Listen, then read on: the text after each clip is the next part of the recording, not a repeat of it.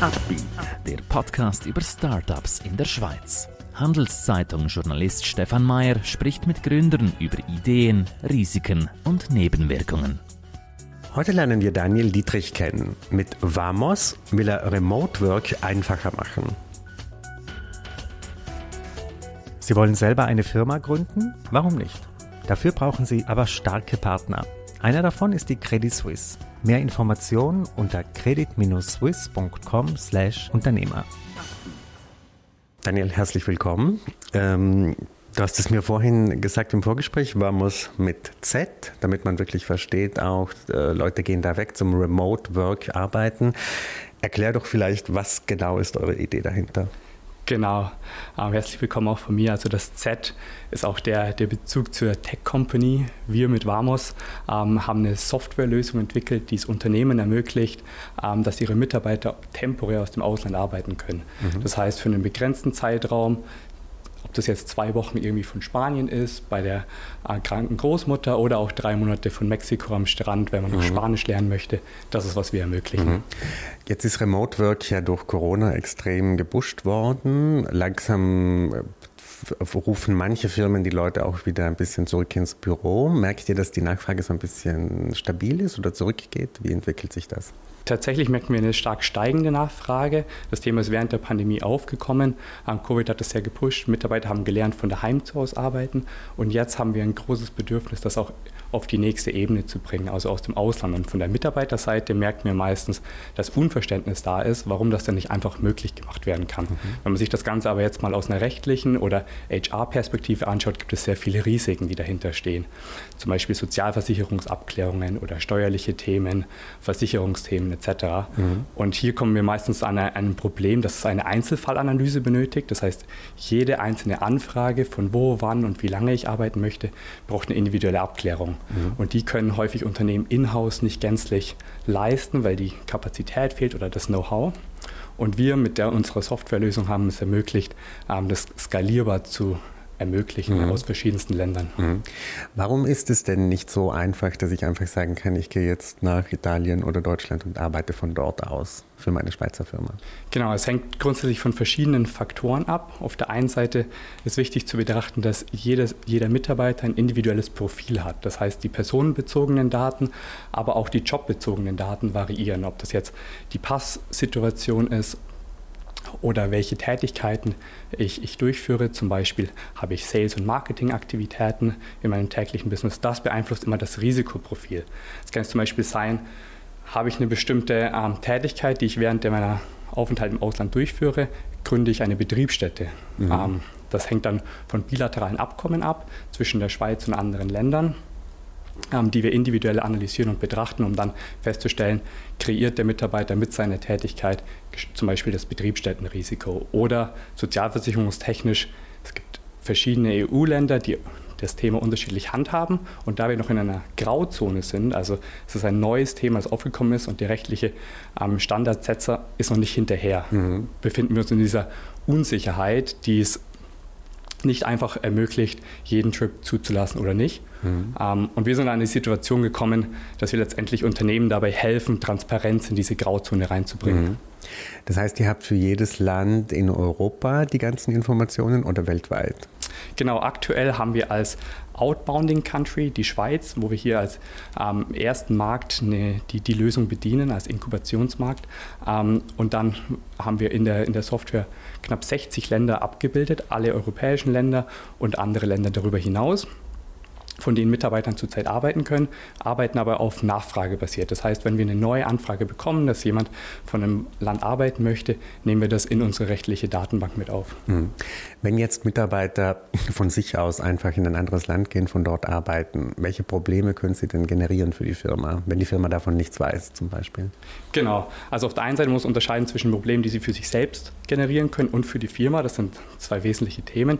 Für sich selbst auch Einkommensteuerthematiken, je nachdem, wie lange sie aus bestimmten Ländern arbeiten. Für die Firma ich gerne zwei Beispiele machen. Das ist das eine, die Sozialversicherungsabdeckung ist geklärt, ob der Mitarbeiter während der Zeit im Ausland gänzlich von der Schweizer Sozialversicherung gedeckt wird. Sollte denn was passieren, zum Beispiel ein, ein schwerwiegender Unfall etc., wird nachgeforscht und nachgefragt, war denn hier die Sozialversicherungsdeckung vorhanden? Ja oder nein? Und im Zweifel muss der Arbeitgeber ähm, oder der Arbeitnehmer dafür aufkommen. Mhm, mhm, ähm, ein anderes Thema ist eben, was ich vorhin angesprochen habe, mit, der, mit dem Betriebsstättenrisiko. Man, man in einem Land ähm, unbeachtet für eine bestimmte Zeit arbeitet und bestimmte Tätigkeiten vollbringt, kann man für ein Unternehmen eine Betriebsstätte gründen, obwohl man das gar nicht intendiert, obwohl man das gar nicht vorhat. Ähm, das hat zur Folge, dass im schlimmsten Fall das Unternehmen in diesem Land ähm, steuerpflichtig wird. Wenn jetzt kein Doppelbesteuerungsabkommen besteht, bedeutet das sogar, dass das Unternehmen in zwei Ländern ähm, die Steuerlast zu tragen hat. Das klingt äh, ziemlich heavy. Ja. Äh, kann, äh, kann man gefeuert werden, wenn man das einfach macht ohne die Genehmigung des Arbeitgebers? Also gefeuert ist natürlich eine, eine, rechtliche Frage, die dann abzuklären ist, wer hat was zugelassen und wer, wer nicht. Ich meine, das ist dann eine Einzelfallanalyse. Ähm, viel wichtiger ist auch, wer trägt die finanziellen Konsequenzen oder auch den, den Reputationsschaden.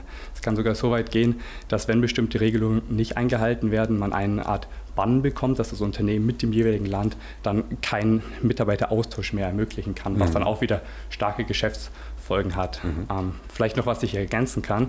Äh, wir sehen gerade am Schweizer Markt, dass einige Unternehmen es komplett verbieten. Andere ähm, haben es sehr limitiert erlaubt, aber sind meistens nicht gänzlich compliant.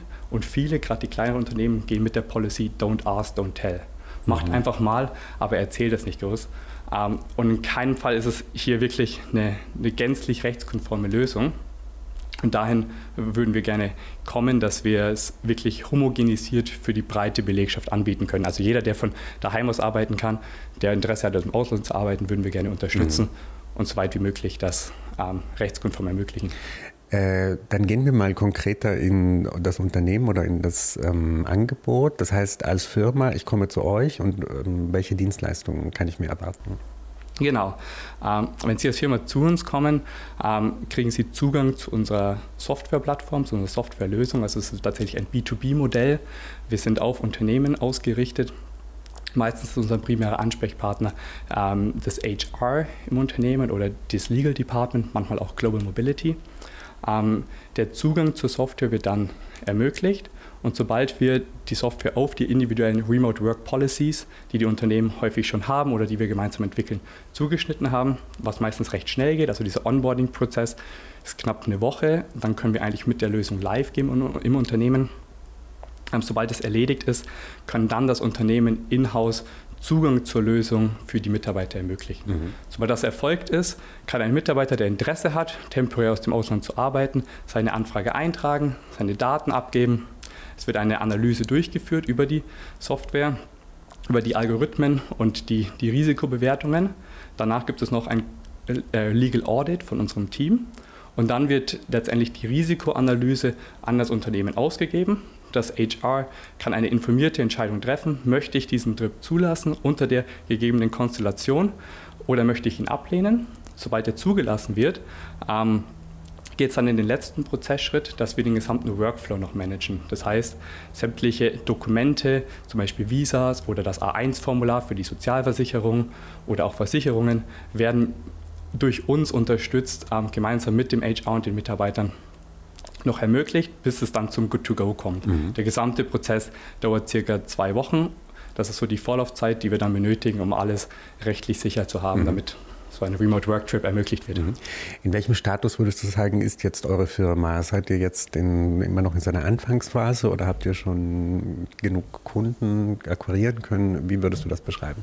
Genau, also wir haben das Thema vor knapp einem Jahr ähm, angefangen wirklich zu explorieren, haben viel Problem, Problem Validation, also Problemvalidierung betrieben und gefragt, besteht wirklich ein Marktbedürfnis, ist es vorhanden und sind Unternehmen auch dafür bereit zu bezahlen. Ähm, das haben wir anhand von sogenannten POCs, Proof of Concepts, mit verschiedensten Unternehmen unterschiedlicher Größe, unterschiedlicher Industrie ausprobiert, haben dann gesehen, dass das Bedürfnis sehr stark vorhanden ist. Und sobald Unternehmen eine Lösung wie unsere ähm, intern eingefügt haben, ist auch das Bedürfnis in-house gewachsen. Das heißt, wir kriegen sehr viele Anfragen über die Unternehmen, mit denen mhm. wir zusammenarbeiten. Mhm. Ähm, was uns dann davon überzeugt hat, hey, da ist wirklich ein Bedürfnis da, das ist was, wo wir wachsen können. Und im Dezember ähm, letzten Jahres wurden wir als AG ausgegründet.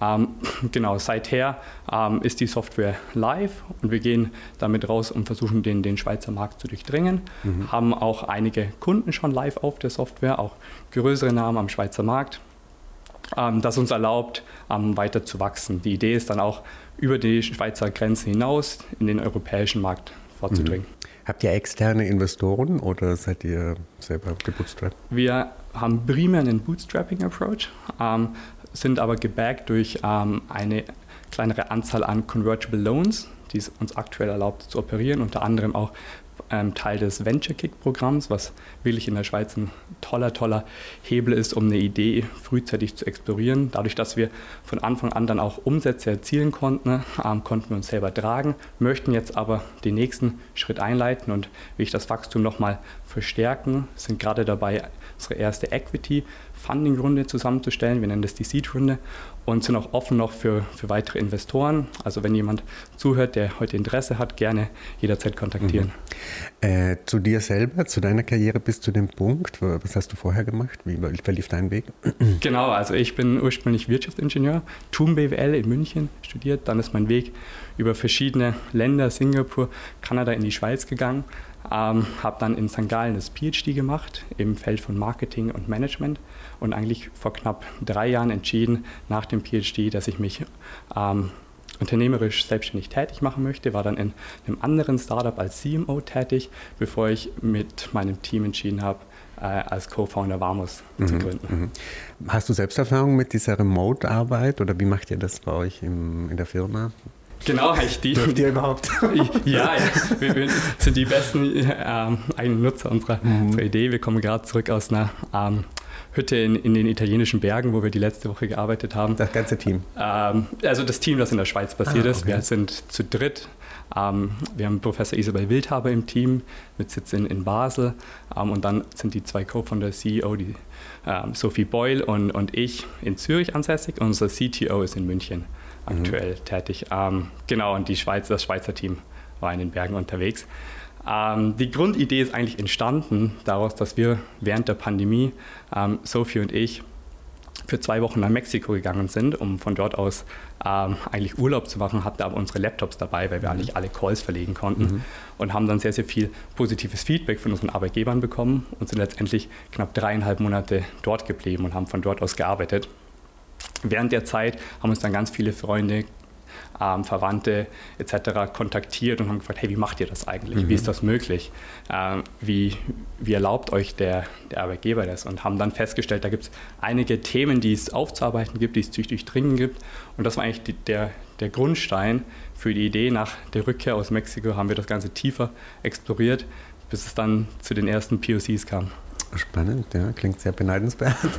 Äh, was ist momentan das größte Problem für Vamos, die größte Herausforderung?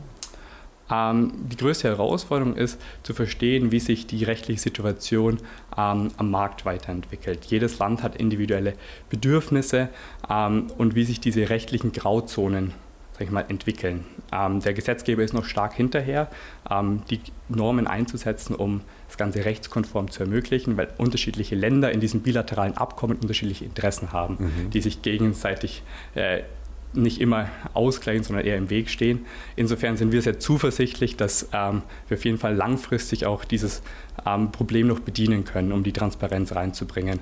Ähm, aber uns ist immer wichtig zu verfolgen, wie verändert sich die rechtliche Situation, um dementsprechend auch auf Echtzeit Updates in unserer rechtlichen Datenbank vornehmen zu können. Es gibt ja Länder, die diese Remote-Visas haben, also für Remote-Worker, aber sind nicht so viele, oder? Genau, es gibt eine Handvoll Länder, die mittlerweile schon sogenannte digitalen Nomaden-Visas mhm. haben. Also digitale Nomaden sind auch die extremere Form von dem, was wir tun. Der klassische digitale Nomade gibt seinen Job auf, macht sich meistens selbstständig und ist für ein paar Jahre unterwegs in verschiedenen Ländern für längere Phasen. Ähm, so sind auch diese digitalen Nomaden-Visas von Ländern wie zum Beispiel Thailand gestaltet, dass sie wirklich darauf ausgelegt sind, ähm, mehrere Monate, Jahre ähm, jemanden aufzunehmen und dann auch steuerlich attraktiv ihm sozusagen einen Ort zum Arbeiten zu geben. Mhm. Ähm, in gewisser Weise können die ähm, digitalen Nomadenvisen auch für Remote Work eingesetzt werden, aber es ist immer ein Abwägen zwischen dem, der Zeitdauer, den, den Kostenfaktoren und äh, den rechtlichen Möglichkeiten, die man auch auf kürzeren Zeiträumen vielleicht mit einem, ne, einem Touristenvisum hat. Das, auch das erfolgt eine individuelle Abklärung. Manche Touristenvisas verbieten es gänzlich, ähm, aus dem Land zu arbeiten, remote. Andere haben da eher eine, ein, ein bisschen einfacheren, lockeren Approach mhm. dazu. Und wer das alles verstehen will, meldet sich bei Vamos und lässt sich von euch praktisch das analysieren und eine Lösung erarbeiten. Genau, kann sich bei uns melden. Mhm. Ähm, kann die, die Lösung dann onboarden und letztendlich sparen wir vor allem sehr viel Zeit dem Unternehmen, den, diese individuelle Einzelfallabklärungen ähm, zu übernehmen und aber auch ähm, reduzieren die, das Risikoportfolio enorm, indem wir am Transparenz reingeben, sehen wir diejenigen Trips, die wirklich hohes Risiko haben, die dann auch abgelehnt werden sollten und müssen, wohingegen eine Großzahl von mit niedrigerem Risikoprofil ähm, und den richtigen an Dokumenten auch ermöglicht werden kann.